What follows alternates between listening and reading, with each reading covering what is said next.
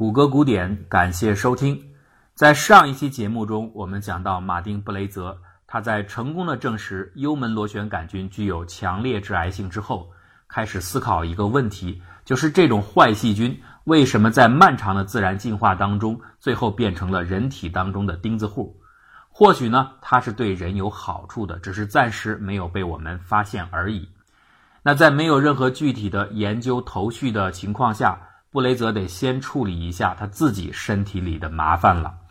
自从布雷泽利用他开发出的那个试剂盒检测出在他的血液中就存在着幽门螺旋杆菌抗体之后，他就一直对自己未来可能的疾病隐患感到一种担心。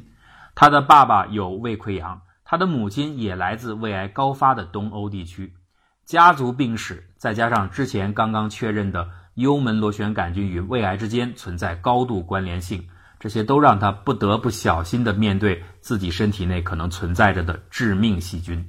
你要知道，胃癌一旦发作，五年以上存活率仅仅只有百分之十，所以他决定开始服用抗生素进行灭菌治疗，顺便呢也进行一次跟踪的观察实验。团队进行了分工。理查德·皮克，他将通过布雷泽的鼻孔，把一根导管深入到他的咽喉食管，直至胃部，完成内窥镜的检查和胃部的取样标本。约翰·艾瑟顿利用取出的胃部样品培养和分离幽门螺旋杆菌。吉里尔莫呢，则要用测试盒不断监控布雷泽血液当中的抗体水平，跟踪记录他在服药之后的一段时间内幽门螺旋杆菌数量的变化，以此判断治疗效果。对一般患者来说，下胃镜取样有一次两次就足够了。但是这伙人竟然连续下了十七次的胃镜进行取样，十七次。如果你有过亲身的胃镜体验的话，估计想想都觉得恐怖。为什么要做这么多次呢？原因是布雷泽他一想，反正也是进行一次记录数据的医疗实验，那干脆多取一些样本，因为自己是大夫嘛，方便以后的研究进行使用。这当然是科研工作者奉献精神的一种体现。不过，这个过程真的一点都不好玩。每下一次镜子，都几乎引起布雷泽的呕吐反应，而且越往后次数越大越强烈。我想，布雷泽大概是不敢进行第十八次的，不然真的就像下了地狱。好在一切检查总算是顺利完成了。胃镜的检查报告显示，布雷泽的胃非常健康，没有任何不良现象。更不要说得什么胃炎呐、胃溃疡。布雷泽对这个结果很高兴，并且按照计划开始服用抗生素。大家在接下来的几天当中，主要就是等待艾瑟顿培养的螺旋杆菌的生长。可是奇怪的事情发生了，很长一段时间过去了，一颗菌株都没有被培养出来。而且这并不是某一份样品的培养结果，是三份不同样品的共同的结果。这到底是怎么回事呢？布雷泽的血液当中明明存在明确的抗体，而他的胃里边为什么没有采集到引发抗体出现的病菌呢？其实这点不难解释，很可能是由于个体差异，布雷泽体内的抗体水平较高，这正好抑制了幽门螺旋杆菌的生长。在布雷泽的胃部，幽门螺旋杆菌应该还是存在的，只不过数量非常稀少罢了，以至于有限的几次采样并没有遇到这些稀疏分布的细菌。我们再来看看最后一位负责监控布雷泽服药效果的吉列尔莫的工作情况。尽管幽门螺旋杆菌没有被培养出来，但是血液中的抗体水平仍然是可以检测的。吉列尔莫在长达一年的实验周期当中，差不多每个月都会采集布雷泽的血样，并用试剂盒检测其中的抗体。连续的监测结果表明，布雷泽的血液抗体水平是在稳定而且显著的下降。抗生素治疗取得了完全的成功，布雷泽未来的胃癌隐患终于被解除了，他自己长出了一口气。但是不久之后，一个意外发生了。就在布雷泽体内的幽门螺旋杆菌被清除干净大约半年多之后，他开始在午饭和晚饭时间经常性的感到胃灼热现象。胃灼热也就是我们中国人所说的烧心。在此之前，布雷泽从未出现过此类问题。他感到非常奇怪，经过简单分析，他认为啊，这有可能是此前一段时间他连续服用抗生素药物引起的副作用。之所以这么来想，是因为他在此前的一些学术交流当中，曾经听到过同行议论过部分抗生素药品有可能引起胃灼热问题。所谓胃灼热，其实不是胃部的问题，而是胃上面的食管的问题。人的食管是一条长达二十厘米的管道，管壁上布满了润滑的粘液，可以起到输运食物的作用。它的功能非常像大型水坝的那个船闸。上下端是两道肌肉组成的阀门，上面的阀门控制进食，一旦开启的话，食物就会被吞咽进入食道；下面的阀门是控制食物从食管滑入胃的开关。如果打开以后，就会有适量的小团的食物坠入胃中进行消化。人呢可以主动的控制上面的阀门，也就是说，我们可以做出吞咽的动作，但是食管底部的阀门肌肉完全不受主动控制。它是由身体自动调节机制掌握它的开合的，这样就能够保证食物均匀的、平缓的进入到胃中。可以认为，食管起到了一种食物缓冲区的作用。这点呢，就更像是船闸了。船只通过船闸向下游移动的时候，下方的船闸起初一定是紧紧闭着的，好隔离下游的水位。食管也是一样的，它底部的阀门通常都是紧闭着。这个状态有一个重要的作用，就是阻隔下面的胃液倒流进入食管。胃液的酸性非常强，大概相当于汽车车载铅酸电池溶液的酸度。当它待在胃里边的时候，由于胃存在着厚厚的黏膜层的保护，所以胃壁细胞并不会遭到侵蚀。可是胃液一旦进入到其他的器官当中，强酸性就会引起许多的问题。胃液最容易越界进入的就是跟它相连的上方的食管。所以食管的末端必须有一个阀门加以保护，可是这道阀门并不总是能够正常工作，有的时候对有些人来说它会关闭不严，如此一来胃液就有机会倒流进入食管，造成酸性侵蚀，带来烧灼感，这就是烧心的起源。胃灼热本身并不是大问题，通过饮食和休息的调节就可以控制，进一步的还可以通过降低胃酸水平的药物加以缓解。但是如果胃灼热长期反复的出现，逐渐积累对食管造成的伤害，那慢慢就会发展成为其他更严重的食管疾病，比如巴雷特食管症，甚至是食道癌，这才会是真正的大麻烦。我们把话头还说回布雷泽，他的食管现在就出现了状况，经常性的发生胃灼热，他猜测这是治疗药物的某种副作用，应该会很快好转，所以并没有太当回事儿。有一天，他的助手，哎，也就是刚才我们说的实验中给他下了十七次胃镜，那要再下一次，布雷泽恨不得就把他弄进十八层地狱的理查德·皮克，找到布雷泽咨询一个关于研究方向的问题。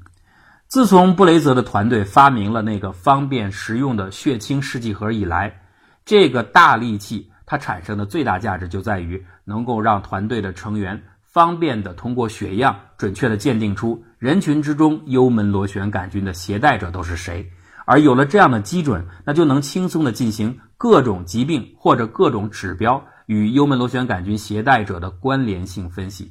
举个例子来说，你现在就可以轻松的分析幽门螺旋杆菌携带者是不是更爱吃火锅。也可以分析幽门螺旋杆菌携带者是不是更喜欢芝加哥公牛队，甚至还可以分析携带病菌者比不带病菌者的同性恋比例高出多少。总之，一切你想到的有趣的关联，现在都能进行分析了。只要让你的目标人群全都留下血样，再用试剂盒进行一遍筛查，同时让他们填写一张爱好登记表，就能够完成。这里我们要顺便说一句。在科学界，在科学共同体的各个分支方向上，都存在着一种科研机构的主题优势现象。什么是主题优势？就是一旦某个科研团队在某一项课题领域取得了突破性进展，创立了一套独门的技巧，或者发明了一种杀手锏级别的工具，那么他们收获的绝不会只是一次课题的高水平成果，而会是一大批成果。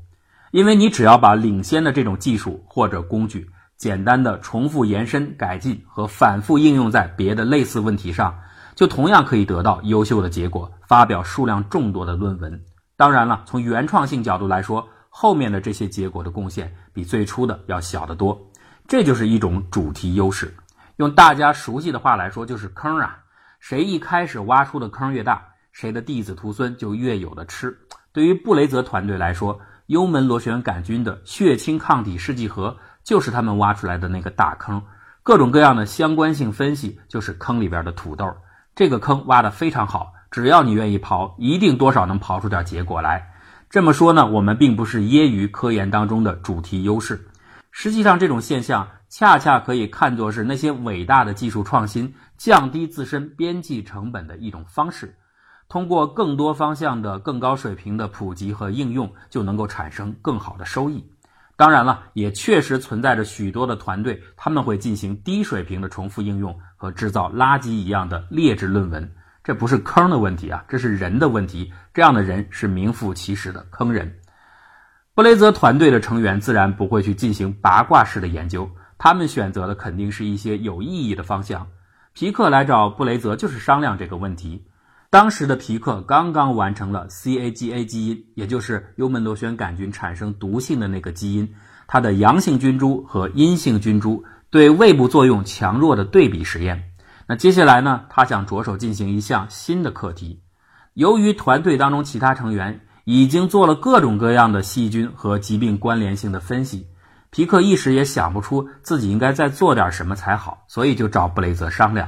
恰好那一天。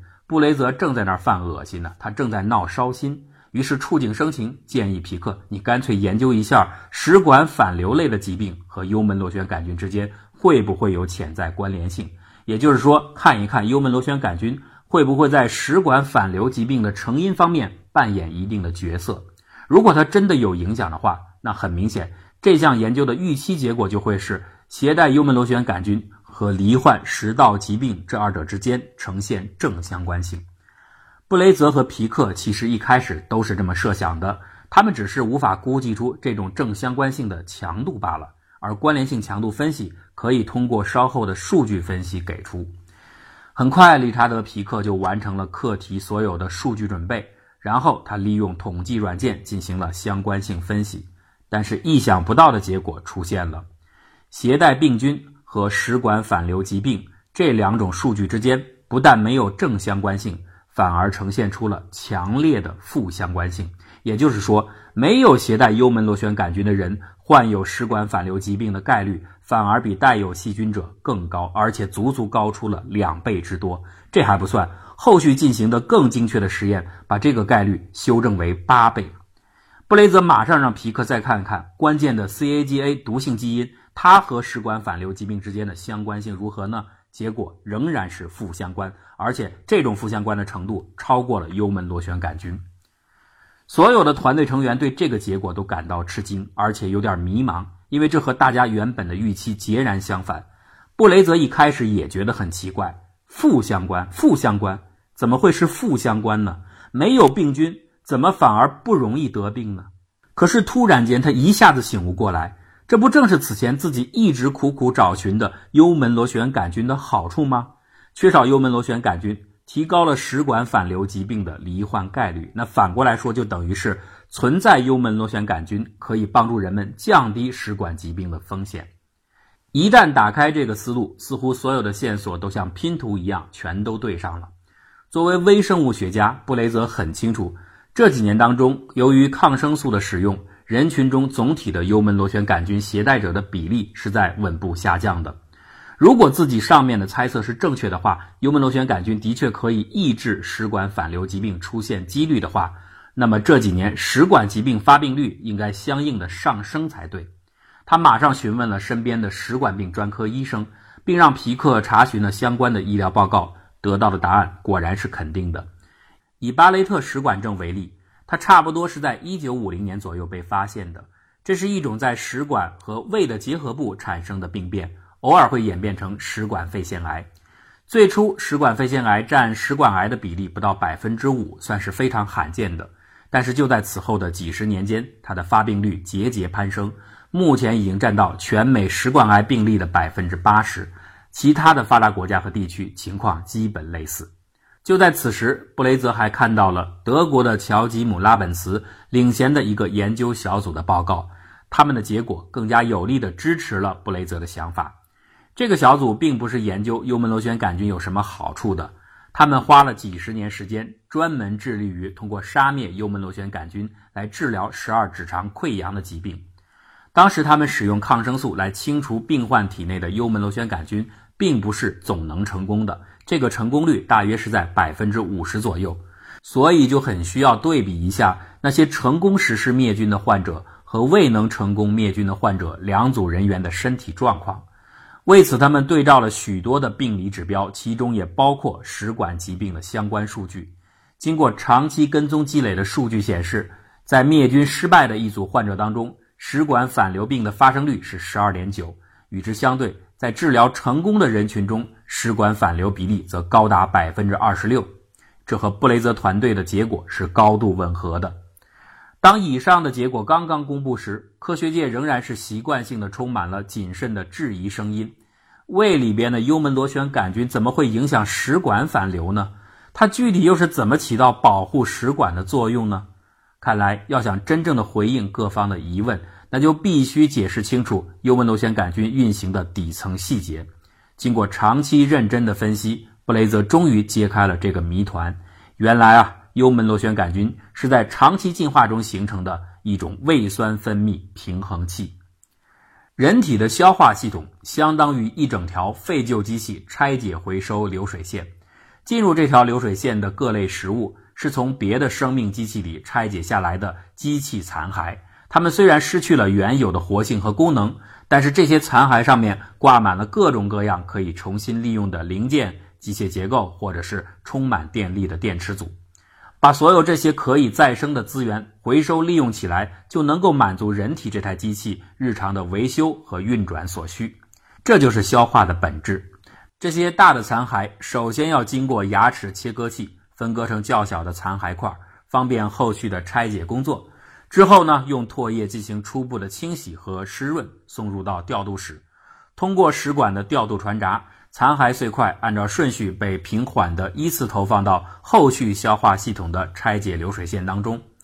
拆解这些复杂的机器残骸块并不是一件简单的事情，因为上面挂满了各种不同类型的资源，所以需要多个工种的工人相互配合。有些工人善于拆电池，有些工人善于拆支架，还有些工人可能善于拆螺丝。总之各有专长，这就对应于人体中各种不同的消化酶。那偏赶上不同的工种，又需要不同的工作环境。比如啊，拆解碎旧金属的时候，可能需要高温加热；而拆解旧轮胎的时候呢，又需要低温急冻。这对应于人体消化器官所需要的不同的化学环境。尽管拆解作业工种复杂，所需环境十分多样，但是在进化力量的协调下，人体的消化系统仍然形成了一条神奇而高效的流水线。比如就说化学环境。那最基础的是酸性环境和碱性环境，有的消化酶要工作在酸性中，有的就工作在碱性当中。人体为此准备了不同的作业车间，胃里边就是强酸车间，而紧接着胃的十二指肠就是碱性车间。这样的安排是巧妙无比的。食物先经过强酸车间，可以有效的杀灭细菌，保证后续作业的安全。之后呢，从强酸出来，立刻进入碱性车间。就可以利用碱液清洗掉通过上个车间之后还可能带有酸性残液的那些食物。每个车间的工作环境并不是永远一成不变的，而是根据条件不断的进行动态调节的，相当于车间的中控室。在胃里边，人体是从水分子当中得到氢离子，从食盐当中分解得到氯离子，然后通过专用管道把它们泵入到胃部车间中，形成强烈的盐酸。胃里边主要的工作机器人是胃蛋白酶。那为了保护它们，这些机器人在没有开始工作之前是封装在一个一个的保护壳当中的，也就是胃蛋白酶原。当氢离子的浓度足够高时，也就是酸性足够强时，保护壳的盖子被打开，机器人钻出来开始工作。这个过程叫做活化。胃酸的酸性必须维持在一个适度的范围内，既不能太强，也不能太弱。太强了，车间的墙壁受不了；太弱了，活化的要求达不到。那调节胃酸的方式有很多种，有一些属于伴随着生产活动的即时性调节，酸一多立马就减少，酸少了马上就增加。还有一些调控方式是长周期的，是根据整个车间的运行老化状况进行系统性的调整。这种方式就和幽门螺旋杆菌有关了。活在胃壁车间墙壁夹层当中的幽门螺旋杆菌，相当于一种遍布车间墙壁的传感器。当车间的酸性长时间偏高时，那墙壁的外表面就会侵蚀的很厉害，酸性就开始刺激到幽门螺旋杆菌。这种细菌一露头，整个人体机器当中的防暴警察，也就是免疫系统，马上就会发现，并且立刻启动炎症反应进行灭菌。随着炎症的产生，整个胃壁就开始红了起来。这会激发出一种荷尔蒙的信号给中控室，那中控室就会把胃酸分泌的那些腺体，也就是那些胃酸喷头的流量设定到更低，于是胃酸水平开始慢慢下降。当胃酸强度回落到一定程度之后，墙壁的侵蚀减弱，幽门螺旋杆菌不再露出头来，于是警察撤离，红色警报解除，胃酸喷头又逐渐加大流量。这是一种非常有效的调节手段。可以在很长时间内维持胃部车间的系统性均衡，但是啊，当这个车间运行了经年累月，到了人体的中老年之后，由于长期的浸泡侵蚀，车间墙壁的最外层就永久性的剥落了，幽门螺旋杆菌便逐渐无法隐藏起来，红色警报就变成了常态性的状态，胃酸水平再也上不来了。这就是我们前面所说的，越到老年胃溃疡发病率越低的根本原因。如果你选择用强有力的抗生素把整个车间的幽门螺旋杆菌全部清除掉，那就相当于把这种抑制胃酸的红色警报体系彻底终止掉，胃酸的浓度便无法得到有效的降低。长此以往的话，那如果食管的下级传闸在碰巧出现故障，强烈的胃酸就会沿着食管逆行形成灼烧，并且有机会逐渐发展成为食道癌。所以啊，幽门螺旋杆菌的益处。归根到底就是它能够发出的那个红色警报。这一步的认知对于提升布雷泽的微生物系统观起到了极大的推动作用。他开始意识到，这种小小的细菌真正重要的角色其实是与全身的免疫系统的互动。自然进化让他所处于的那个原先看起来有些不伦不类的胃壁夹层的位置，现在看到成了精心设计的内置报警层。它埋的既不深也不浅，刚好可以起到监控胃酸的作用，并据此影响全身的免疫调节。既然如此，为什么我们不走得更远一点呢？人体当中会不会还有其他的免疫现象和这个夹缝中生存的微生物有关系呢？我们下期再讲。如果您喜欢我们的节目，就请关注我们的微信公众账号。或者加入我们的讨论群，方法很简单，就是搜索“谷歌古典”四个汉字，点击关注就可以了。谢谢大家的支持，谷歌古典精彩尽览。